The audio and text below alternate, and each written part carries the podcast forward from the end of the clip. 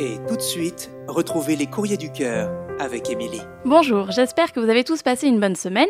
Moi, je reviens tout juste d'une semaine en Espagne, les vacances au soleil en octobre, il n'y a pas mieux. Je suis parée pour attaquer l'hiver maintenant. Voilà qui explique ma bonne mine du jour. Je vais quand même un petit peu plomber l'ambiance en vous reparlant de Leila dont on avait parlé la semaine dernière, qui avait retrouvé son mari sur un site de rencontre. J'ai eu d'assez mauvaises nouvelles à son sujet, puisqu'elle a fini par lui dire qu'elle savait tout, et au final, elle s'est retrouvée à l'hôpital avec une hanche cassée et de nombreux hématomes. Voilà pourquoi, dans certains cas, il vaut mieux fuir. J'espère qu'elle va le quitter pour ne surtout pas lui donner l'occasion de recommencer et qu'elle portera plainte.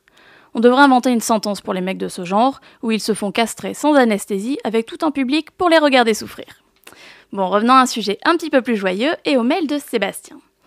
Sébastien, il rencontre une jeune femme à son boulot, Coup de foudre, mêmes attentes, même vision du couple et de la vie, tout se passe super bien. Le c'est gagnant, le bingo, le gros lot, tout ce que vous voulez. Mais la jeune femme, elle quitte le boulot où ils sont tous les deux, et à partir de là, elle devient très froide, très distante avec lui, jusqu'à le quitter, prétextant une situation compliquée. Elle a plus de boulot, elle vit chez ses parents à 39 ans, avec son fils de 10 ans. Bon, ils finissent quand même par se revoir, hein, parce qu'il lui manque. C'est vraiment super selon ses mots à elle. Ils se voient le matin, puis le soir, et dès le lendemain, elles rompt à nouveau. Alors oui, là effectivement, Sébastien, tu as touché le gros lot, y a pas à dire.